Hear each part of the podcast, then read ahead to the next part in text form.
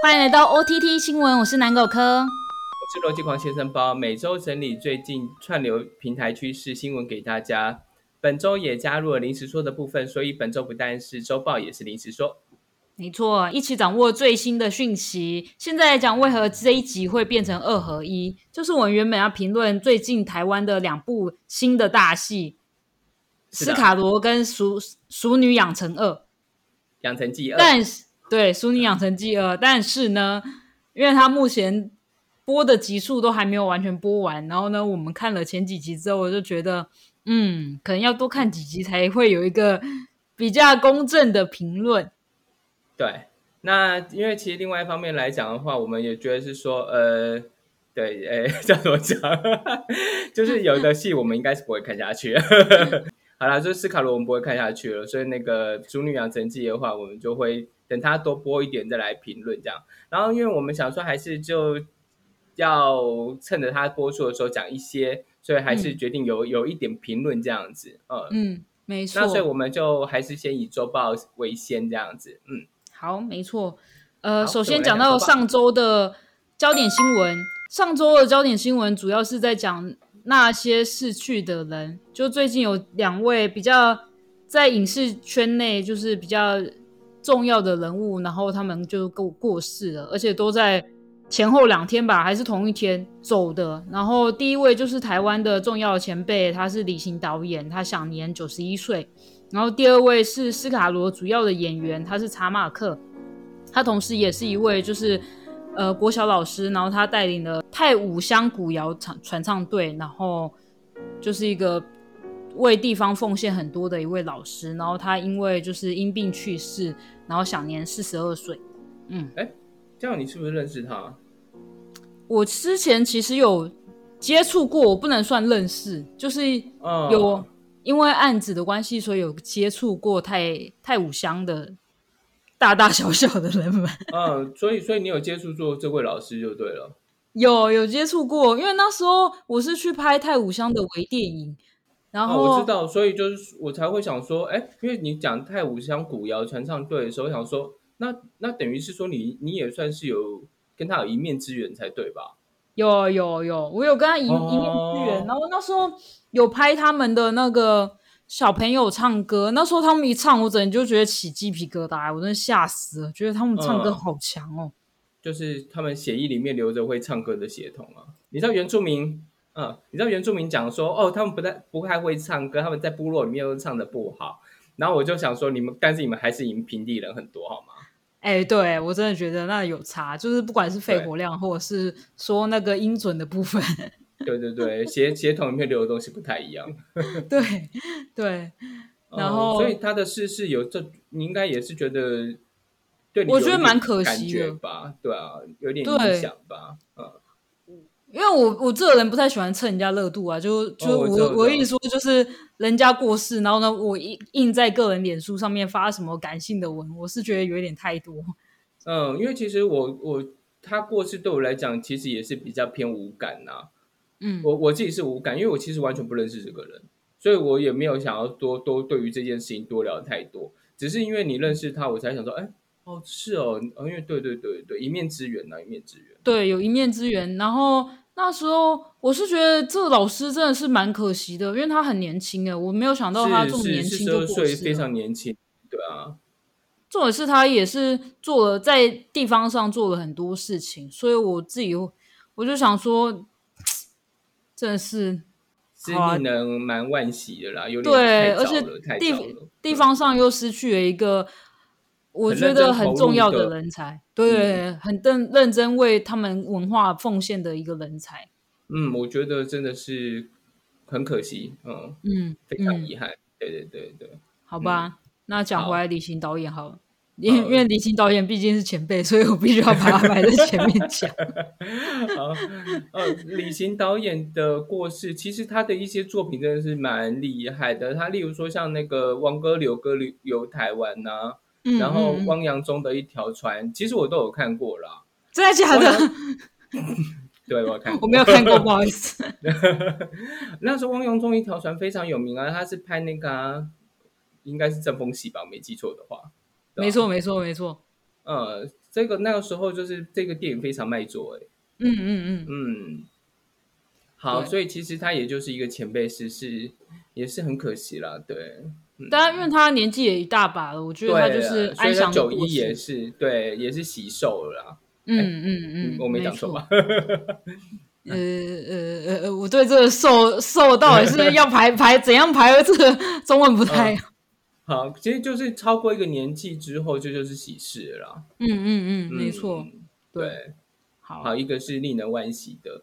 那斯卡罗这一部戏，呃，如果大家看得下去的话，就是呃，我们还是推荐大家去看他的最后演出，这样，因为里面也有吴鹏凤的最后身影。那如果各位看得下去的话，我还是推荐这部戏。好的，对，因为美术蛮强的我们对美术很强。那我们是属于扁的这一块，对，因为其实，在网络上已经有很多前辈们就展开论战，这样子，就包含跟小说家，然后呃，编剧前辈有出来讲说，其实因为我也之前在写不出来里面有讲过，就是编剧呃编个戏，其实有时候就各方角力嘛，对，嗯嗯所以其实你说这个戏那时候，但是我们有也那时候有讲，就是说该如何判断这个锅是谁的，就是里面谁最有名，锅就是谁的，就这样。这就不好说了。对，但是我为什么我们是属于别人那一块？其实我个人对于历史剧的定义，因为其实每个人心中的定义有点不太一样，但是因为我个人的定义就是说，你要跟着历史走。嗯，就是说，如果因为因为你如果你是，哦因为我们之前有讲过《真三国无双》，嗯对吧？嗯，那我个人的判断标准就是说，如果你今天告诉我它是历史剧，就好像我们之前也讲过《永生战》的事情一样，你你只要讲说你是类型科幻，那我就觉得说你要呈现是科幻动作，而不是文艺爱情。那嗯你今天你告诉社会大众是历史剧，然后投入了这么大量的资源去拍，那我就觉得说你还是应该要走在历史剧这三个字上。所以就是说，如果你今天是拍要拍《三国志》，那应该就是照着历史走。嗯，对主角的话就会是比较偏曹方的那一个曹芳。但是如果你今天是《三国演义》的话，那就是你要拍一些神比较神话的部分。草船借箭其实也是历史上移植过去的，就是说它其实是别的历史那移过去的。那所以以如果你今天是拍《三国演义》的话，那我就觉得 OK。但是但是因为它其实是小说改编呐、那所以我就说你你应该要告诉别人的，不要用历史剧这三个字，就不会被人家挑毛病。嗯，没错，对啊，因为其实它就是告诉大家是历史剧，我觉得这是最大的问题啦。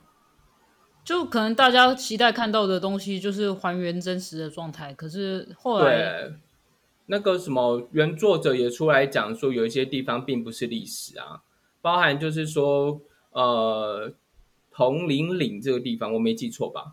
呃，那名字不知道有没有记错？OK，那就他说那个地方其实不原住民没有管辖权啊。嗯哼嗯哼，没错，那然后再来就是，呃，像我今天也看到一篇文章，就讲说那个时候就是去呃出草罗妹号的人，也不是斯卡罗的人啊。斯卡罗其实不是排湾族的名字，斯卡罗是在讲那个呃，那什么资本那边的卑南族。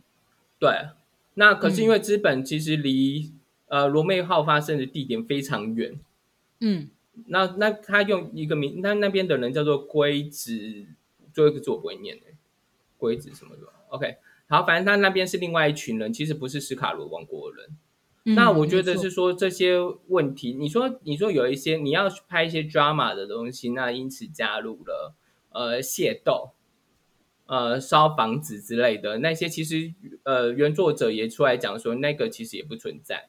那我觉得你要有一点 drama 的东西，留一点点 fighting，我觉得 OK，就是说不然大家都很 peace，就整个画面都很 peace，那好像也不太对。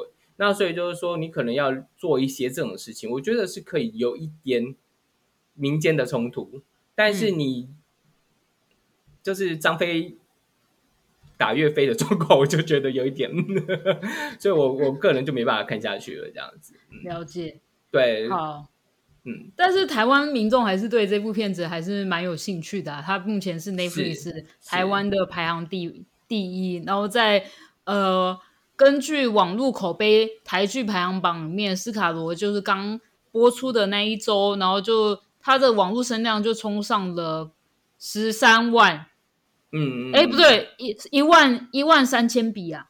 三千六百多笔的那个讨论度，然后他们在讨论声量里面是排名第十。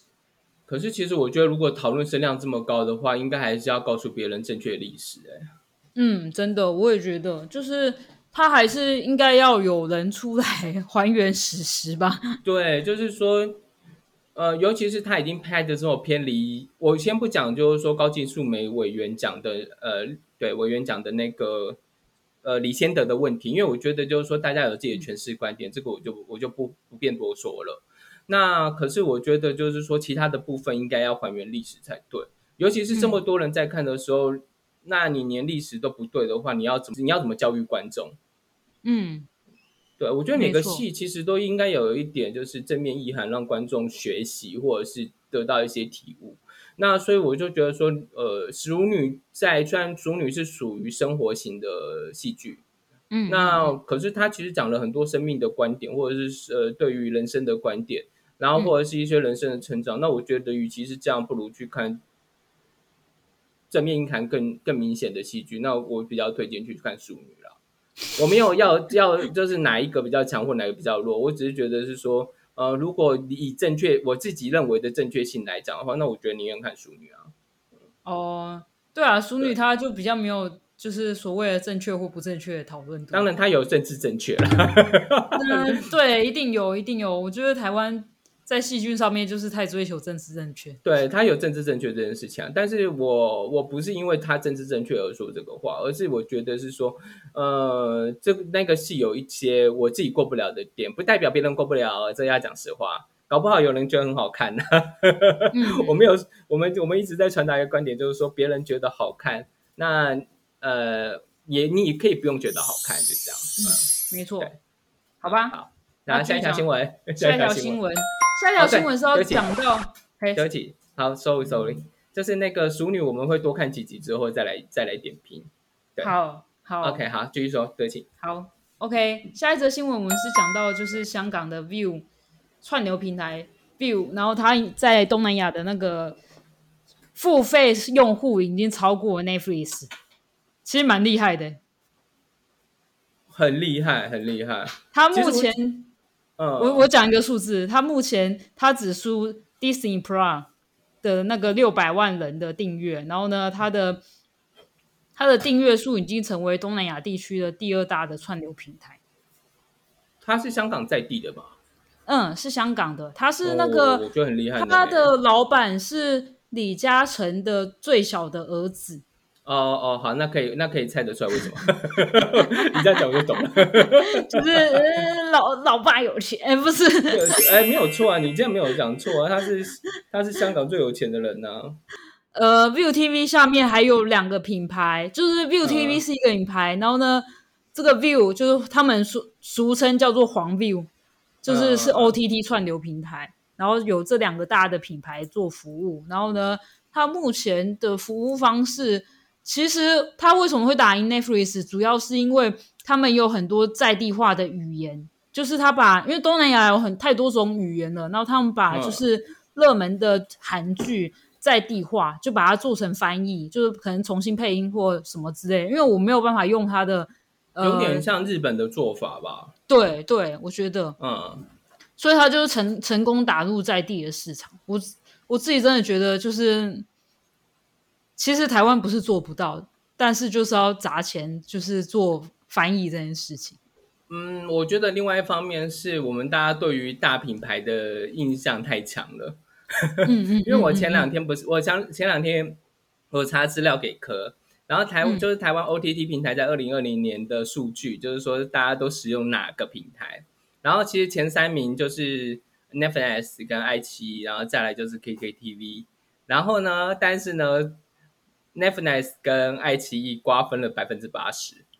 对啊，只能就是，而且连中华电信那些就是主主要的那个对电视服务的平台，都还是要跟 Netflix 做挂钩，然后才抢得到市场的感觉。对，只我只是说我们对于国际品牌的迷思很重啊，对啊，嗯，真的。嗯然后，但是目前这个 View TV 啊，它有一个就不是 View 这个 OTT 平台，它有一个致命的缺点是，它目前的合作方式都是跟各地的电视台签约，然后把他们的内容上架到他们的就是 OTT 平台上面，像是他跟他跟韩国三大的电信无无线电视台。什么 KBS，KBS 对对对 BS，NBC，然后 SBS、SBS，、他们就是各自都有长期的合作关系，然后所以他们就电视台的剧就是上架到他们 OTT 平台，可是就变成他必须要花很多的费用在跟这些电视台买版权。嗯嗯嗯嗯，嗯，可是其实台湾也是蛮多跟他们买的吧，一定有，对啊，对啊，像我常看的综艺节目也都有啊，嗯嗯嗯，对啊，对。但是他为了就是打市场，所以他后来呃，除了跟韩国有签约以外，然后他们还有那个跟泰国合作，就是跟其实开始跟那个东南亚在地的电视台开始做合作。嗯，我觉得嗯它比较就是往东南东南亚前进这样子。那嗯台湾其实就不在他们的合作范围之中，我觉得也是整个频道的走向不太一样了。因为台湾人其实也比较少看东南亚的东西啊。其实我有一有一点想要找科看那个菲律宾的连连续剧，但是我觉得我应该撑不了太久。菲律宾的邻居是很欢乐吗就是我是想要看看他们的就是不同的文化这样子。哦，你说他们怎样 Netflix 上游？真的假，好就有一我觉得个叫做“春天姨母情”吧，还是什么之类的。这种欢乐很好，对，好，就我们改天看完之后来可以来说说看，这样子，很欢乐，我就很欢乐。OK，呃，好，但是但是因为其实那个我补充一下，就 View 其实因为也发现他们就是有这个字面缺点，所以他们预计今年会上架一个他们自己的 View Original 的电视剧的节目、戏剧啊，然后。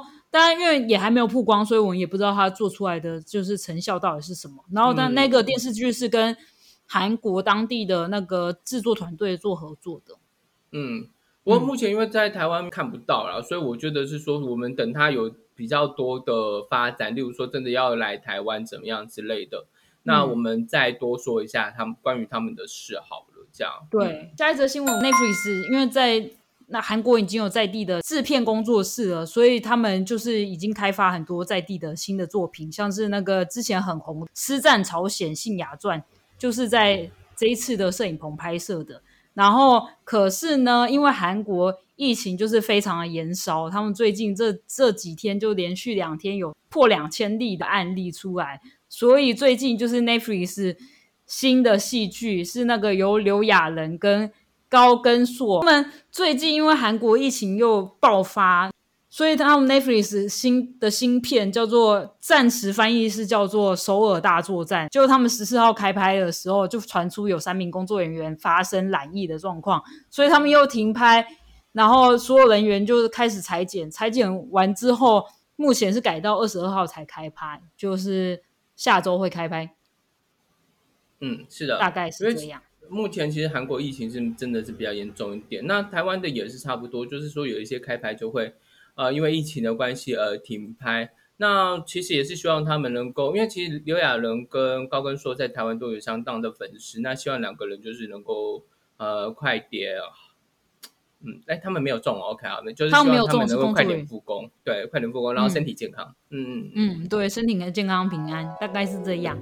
好，好那就下一则新闻。下一则新闻是讲到之前很红的那个 Netflix 的情境恋爱情境节目，叫做《欲罢不能》。然后呢，他们其实是卖的相当好的，就《欲罢不能》那系列节目，后来有开始拍了巴西版跟那个拉丁美洲版。呃，拉丁美洲版预计是在九月份会上啊。然后呢，目前就是韩国也要拍摄属于他们自己的欲望，那个欲罢不能。然后，而且韩国韩国版的名称应该叫做《Stove 地狱》，虽然我不知道为什么叫这个。我不知，我也不懂，然后我也不清楚。然后是由那个李多熙跟圭贤主持。嗯嗯，然后目前这这两个就是这个节目已经在去年十二月就召开了参赛者，然后预计是从今年开始四月开始开拍，然后所有的人就是被搬到无人岛上面，然后呢，这就是据他们的节目部宣传说，他们会比原版的欲罢不能更火辣，然后又比双城公寓更浪漫。我觉得火辣不太可能呢、因为重点是韩国人。你知道韩国对于这件事情的那个，我觉得说保？守吗？对他们其实是一个很保守的民族啊。他们连在连连男生在节目上，呃，裸上身是不行的，都不行的，哈基础上就不行。他们其实基本上都会让，呃，他们也不太会露出腿来，男生哦。其实你看所有的综艺节目的播出，呃，例如说《Running Man》，他们即便要下水，都会穿长的潜水裤。哈，男生，然后泳裤外泳裤里面会穿这个，然后外面还是会穿泳裤，那泳裤一定是视角的海滩裤这样。那所以就是说，他们其实非常的保守，而且要裸上，就像呃，我们之前因为我有在看《Running Man》嘛，像金钟国这种人，他其实以台湾的立场上来讲的话，他常常就是可以秀 muscle 或者是裸上身这样子，但是实际上是没有很少，他就只有在某一集《Running Man》里面是被衣服被扯破的才有。对，不然其实基础上他是不会露 muscle 的，对，不会看到三点，原则上是不露，嗯，哦，所以你要说更火辣，嗯，我是觉得有有极限吧，我不知道，但是他的宣传预告就是这样写，就是他新闻稿就是这样写，然后我就想说，嗯，好吧，就是那我们就看看，觉得可能是以韩国标准吧，反正我就看看他播出来的时候会不会就是赢欧美啊，我是觉得很难的，我也觉得，因为我其实有看那个巴西版，就是最近上架的巴西版的欲罢不能，嗯之火辣，就是真的展现了他们就是巴西人的热情。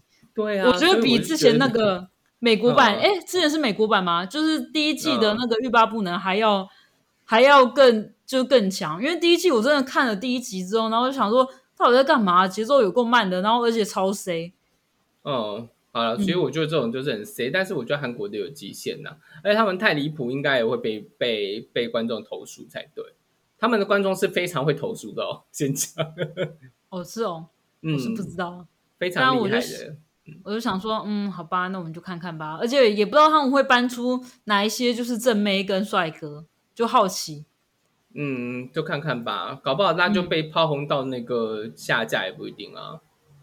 嗯，韩国之前这也讲一下，就之前韩国有一个剧啊，嗯然后呢，因为它出现了错误朝代的东西，嗯，然后呢被炮轰到只有播两集，就完全下下来了这。么强，对，因为就已经骂到网络的，基本上所有的人都在骂，所以是骂到两集就没办法再播了。他不是改编了一件很重要的历史事件吗？嗯，其实它里面有出现，就是说不是韩国的东西，哦，那就是因为韩国民族性很强，所以他们就出现不是韩国的东西，而且是出现中国的东西这样子，然后变成一个物质。那所以他们就觉得说这个戏你根本就没有做好填掉。嗯，那真的是蛮严重的。然后，但是但是其实它不是历史剧，我记得好像是架空的，有点幻想幻想，有点像师战朝鲜那种路线的东西。嗯哼，对啊，朝鲜驱魔师吧，好像叫朝鲜驱魔师。那其实就没有这么的历史。对啊，其实你知道师战朝鲜为什么改名吗？为什么？因为也是被他们骂到改名的。因为其实它本来叫李师朝鲜嘛，对啊，对啊，没错啊。那韩国人就觉得说，因为你不是你你其实你是影射就是他们那个朝代，那所以就是说那个朝代没有这件事情，不能用那个李氏这个名字，嗯，因此就骂到改名了，所以才后来才叫做实战朝鲜。哦，难怪哦，难怪这次信雅传上的时候，我就想说，嗯，不是李氏朝鲜吗？没有没有没有没有，早就改了，那时候是骂到改的。所以坦白讲，我不知道他这个能撑多久啦。OK，好，就这样，就就就就祝福他们喽。对，就祝福他们，就这样。嗯，好，那接下来我就补充两则快讯，就是第一则是那个 Netflix 它为了 iOS 十四加入了空间音来支援，但我因为我不是 Apple 的那个用户，你应该这这你应该比较有感吧？嗯，是比较有感，但是其实我很少用手机看的，就是说，除非我在移动之间才会对，但是因为、嗯因为疫情开始之后就很少搭车了，所以我也不太确定它到底是什么一个状况。就是说，可能它 Netflix 的 App 更新之后，我再试试看吧。哦，好啊，好啊，因为他目前也没有确定的，就是更新时间，可能他就默默更新了，然后呢后面再跟大家对，就是说它会改变音场来让对，但是我觉得就让大家更能够享受那个声音。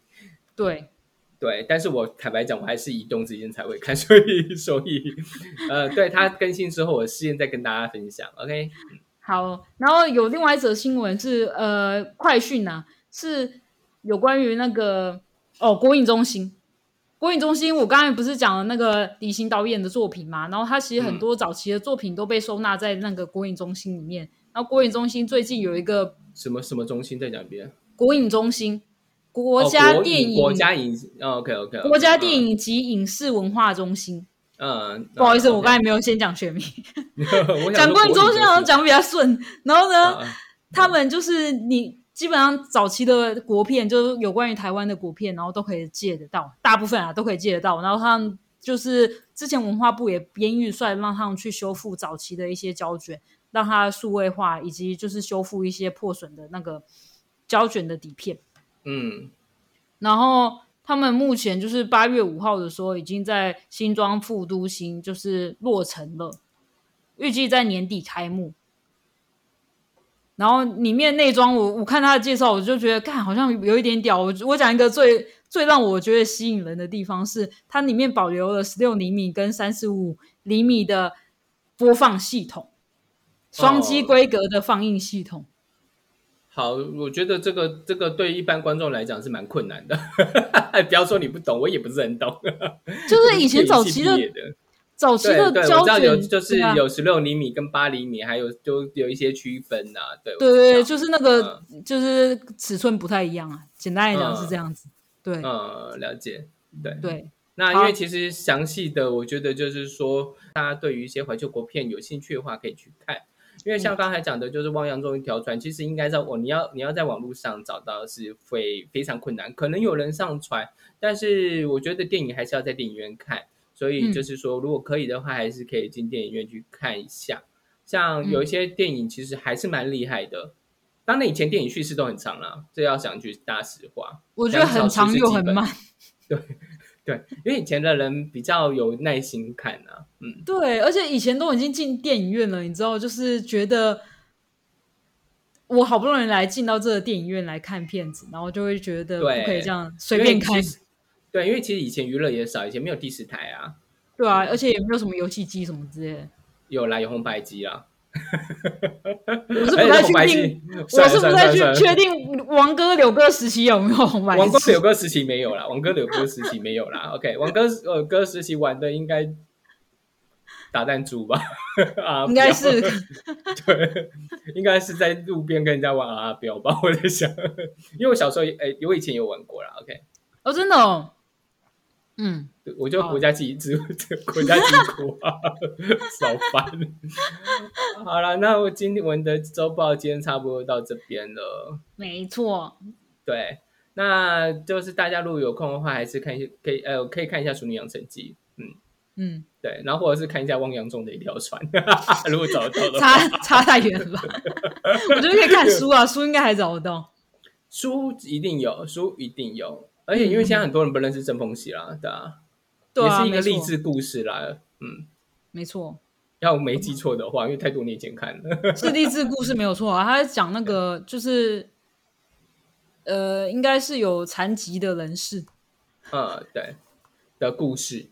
没错。然后王哥、柳哥其实就是台湾版的劳莱与哈台。好，算了，不讲了，年纪也很大，劳莱与哈台一堆人不知道是什么东西吧？